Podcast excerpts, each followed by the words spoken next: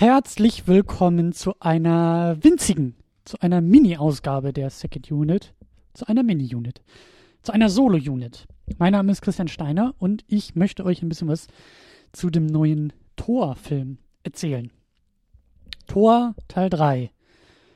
Thor, Tag der Entscheidung. Thor, Ragnarok. Wie auch immer wir den nennen wollen, wir wissen aber alle, worum es geht. Der neue Marvel-Film, der jetzt äh, im Kino anläuft, anlaufen wird, der jetzt im Kino da ist.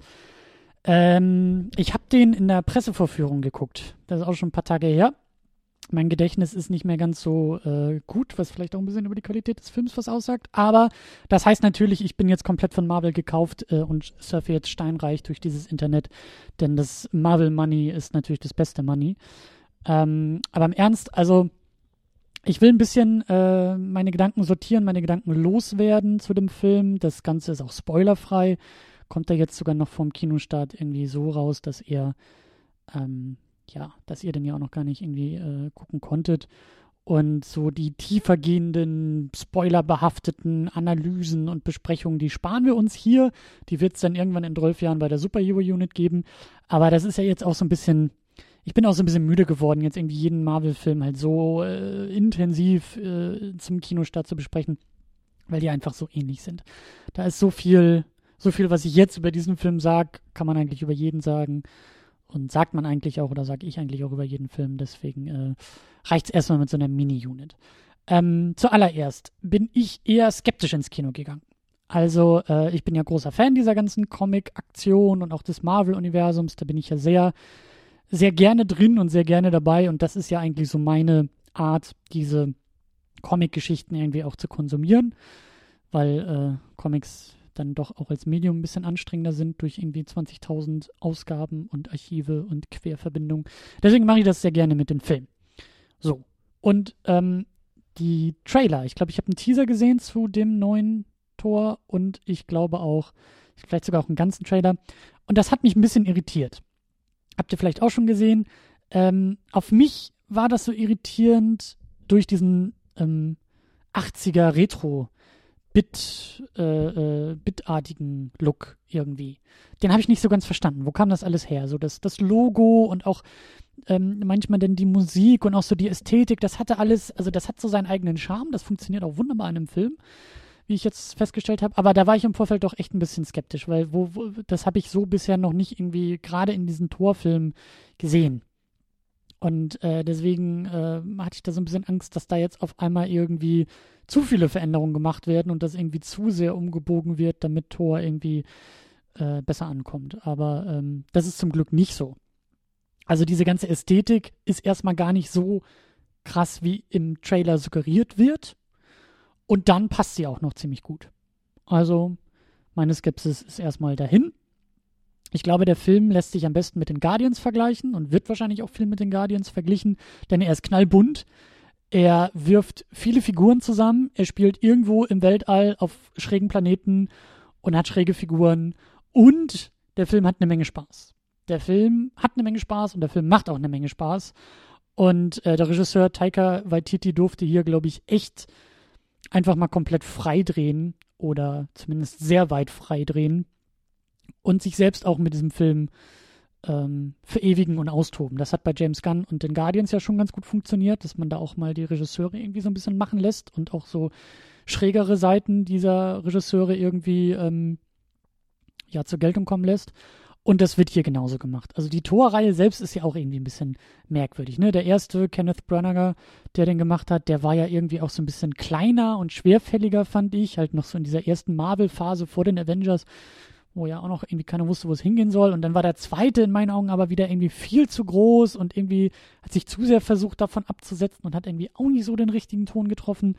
Und jetzt ist der dritte irgendwie so in Richtung Guardians of the Galaxy unterwegs und ähm, Funktioniert in meinen Augen alles schon viel, viel besser. Ist aber immer noch die Frage, ob das jetzt alles so zu Tor passt oder nicht, aber der Reihe nach. Vielleicht erstmal die positiven Sachen. Ähm, der Cast ist super. Also Chris Hemsworth hat immer noch mega viel Spaß, Tom Hiddleston als Loki auch. Ähm, das funktioniert auch mittlerweile richtig gut. Also es funktioniert schon immer gut, aber hier jetzt auch noch mehr so diese Bruderdynamik zwischen den beiden äh, hat mir sehr, sehr gut gefallen. Ähm, Kate Blanchett spielt hier als, ich glaube, äh, wie hieß sie, Helena oder so, als äh, die, die, was ist sie denn, die, die, ähm, naja, sie ist irgendwie so die, die Fürstin des Todes oder irgendwie sowas.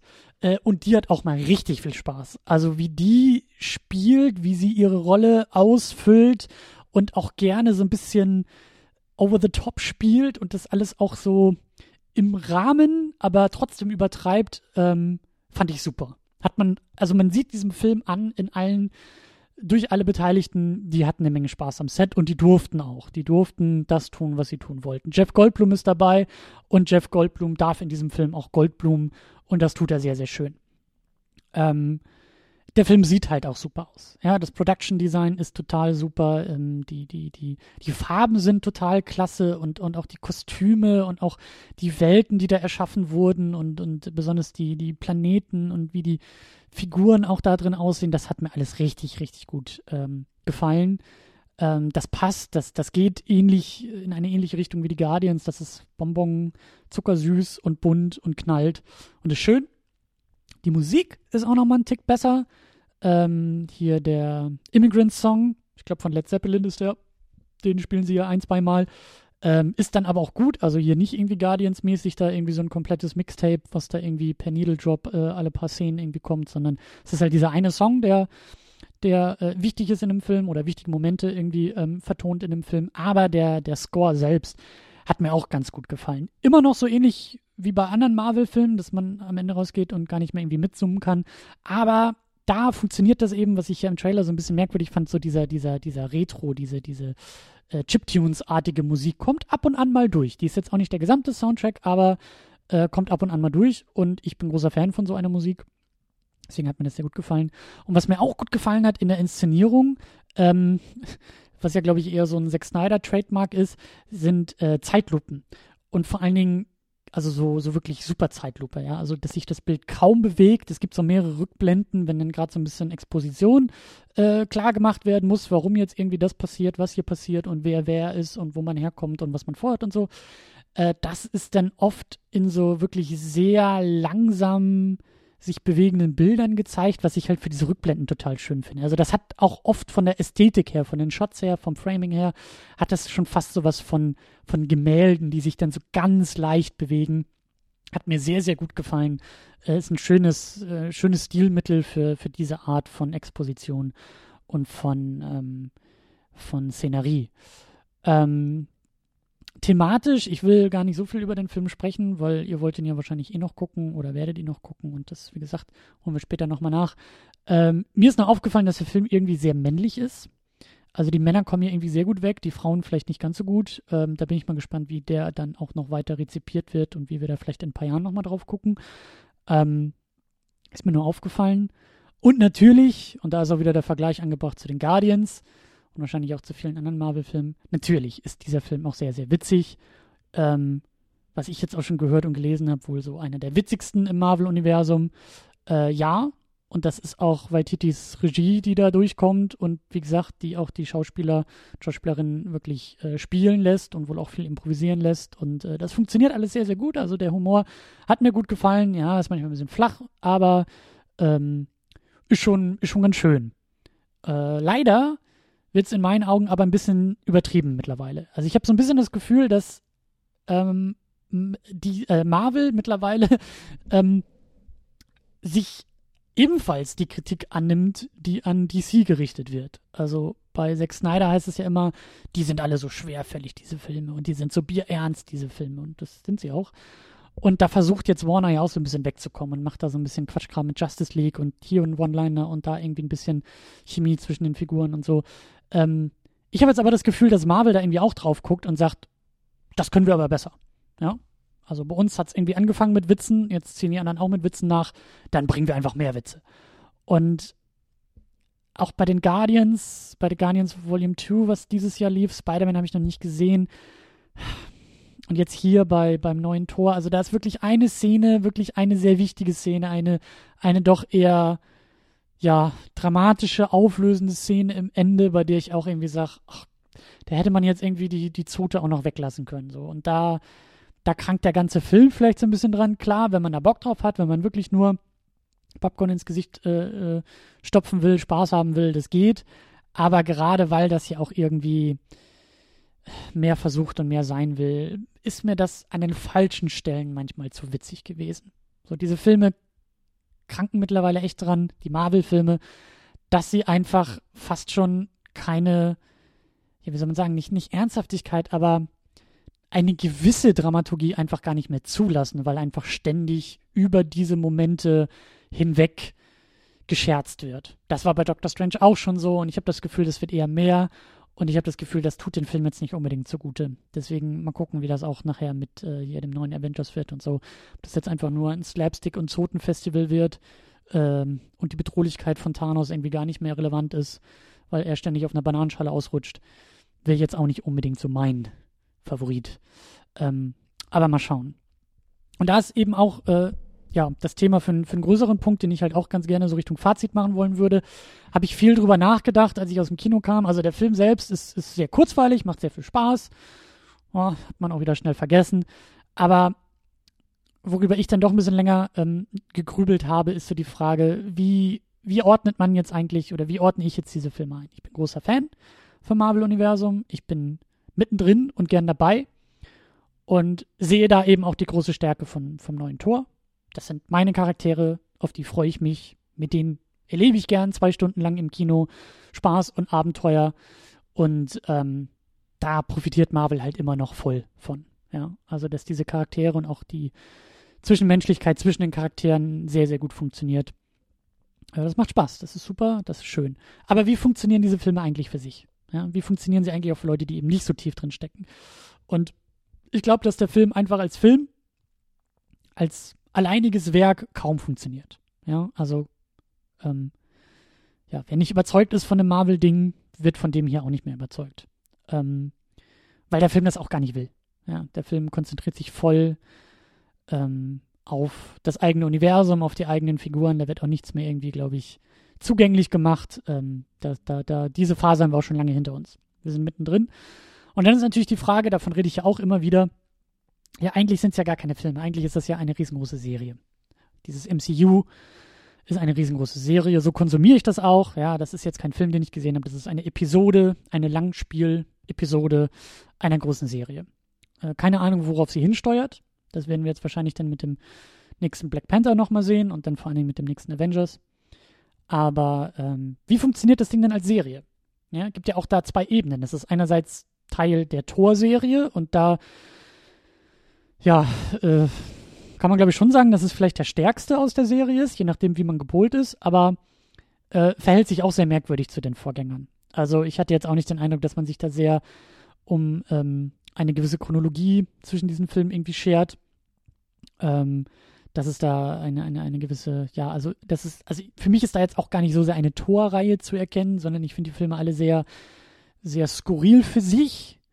Und wenn man sie so aneinander reiht, diese drei Filme, habe ich eben, also die wirken, die haben, glaube ich, alle so eine gewisse Identitätskrise, ja, so das irgendwie doktert Marvel, glaube ich, immer noch auch im dritten Film an diesem Torfilm rum und weiß nicht so ganz, was es sein soll und wohin mit der Figur und wie man es irgendwie gestalten soll. Und deswegen ist jetzt auch dieser dritte Teil eher für sich und gar nicht so ähm, ähm, vom Ton her. Ja, da passt die ersten beiden Guardians of the Galaxy zum Beispiel, da merkt man, das ist der gleiche Regisseur, das, das, ist, das, das passt zusammen, das fügt sich zusammen.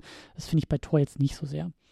Ähm, und dann ist natürlich die Frage, wie funktioniert das Ganze als, ich glaube, Teil 18 oder so?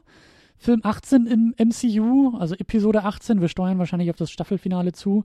Äh, wie funktioniert das denn? Und da muss ich sagen, da funktioniert es natürlich am allerbesten so. Die Charaktere, die wir irgendwie im ersten Tor kennengelernt haben, die wir im ersten Avengers mit Thor und Loki irgendwie nochmal anders auch in der Gruppe gesehen haben, dann sind ja hier auch noch andere Charaktere aus der Gruppe dabei. Also das funktioniert schon alles sehr, sehr gut. Und da gibt es natürlich auch ähm, so einige weitere kleine mittelgroße Bausteine, die auf das große MCU hindeuten, die die große Geschichte ein bisschen vorantreiben, die dafür auch irgendwie äh, nötig sind und, und äh, gut sind und ähm, äh, sich da wunderbar ins MCU einreihen.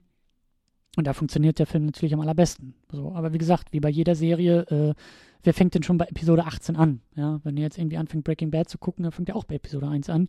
Und so ähnlich will das MCU das natürlich auch sehen.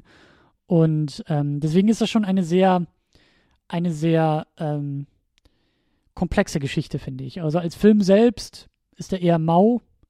Äh, wer noch nicht irgendwie im MCU drinsteckt, auch mit diesen Figuren, auch mit Thor, dieser, dieser sehr überhebliche, fast schon Bro-artige, manchmal etwas beschränkte äh, Hau drauf Typ mit seinem dicken Hammer, wer da, wer da keinen Bock drauf hat, der wird hier auch keinen Bock entwickeln. Ähm, da muss man wirklich schon drin stecken. Deswegen funktioniert der Film für sich genommen auch eher weniger. Ähm, als Tor-Fortsetzung schon eher. Ähm, wie gesagt, ist, glaube ich, auch eine Geschmacksfrage. Ich, ich äh, habe auch gehört, dass einige den ersten Tor sehr gut finden oder am besten finden. Ähm, ja, der hier ist jetzt halt ein bisschen schräger, ein bisschen witziger. Aber insgesamt, und so sehe ich ihn halt, als Episode im MCU taugt er mir schon ganz gut. Ähm, klar, das ist natürlich auch alles irgendwie so ein bisschen mit der Vorfreude auf den Avengers irgendwie gedacht. Und ähm, ja, ich hoffe, dass wir da irgendwie auch einen guten, guten Zwischenschritt irgendwie sehen mit dem neuen Avengers und dass wir dann endlich mal durchatmen können, weil das, das schafft hier der Tor auch nicht. Der ist so, ja, der prescht so voran, auch mit der größeren Geschichte und das ist halt kein, das ist wie gesagt, das ist Episode 18, so fühlt er sich an. Und ähm, ja, da funktioniert er eigentlich am besten. Und äh, ja, ich bin gespannt. Ich bin gespannt, wie der jetzt auch noch irgendwie weiter rezipiert wird. Wie gesagt, knappe Woche her, dass ich ihn gesehen habe. Viel hängen geblieben ist da auch nicht. Aber Spaß gemacht hat er im Kino. Das ist ja auch schon mal was. Und ähm, da bin ich mal gespannt, was ihr dazu sagt. Wie ihr auch zu dem MCU steht, wie ihr zu dem Film steht. Ähm, gerne auch nach der Kinosichtung. Müssen wir vielleicht ein bisschen aufpassen in den Kommentaren, das finde ich zu sehr rumspoilen. Aber könnt ihr ja gerne mal so da lassen, wie ihr ähm, diesen Film guckt, gucken wollt oder auch nicht. Äh, Würde mich interessieren. Könnt ihr gerne machen drüben bei uns, secondunit-podcast.de. Da findet ihr einen Beitrag zu dieser kleinen Gedankennotiz namens Mini-Unit und zu Tor, Tag der Entscheidung. Und ja, damit bin ich raus. Wir machen drüben in der Superhero Unit jetzt erstmal weiter mit X-Men aus dem Jahr 2000. Also wenn ihr das ja hört, dann äh, ist die Episode auch nicht mehr weit weg. Findet ihr äh, unter superherounit.de oder auch bei iTunes. Kennt ihr ja alles. Und dann, äh, ja, machen wir hier bald wieder mit normalem Programm weiter. Ne? Dann pausieren die Helden wieder. Bis dahin sage ich Tschüss und äh, ja, viel Spaß im Kino und schreibt mir oder uns, wie es war. Bis dahin, ahoi.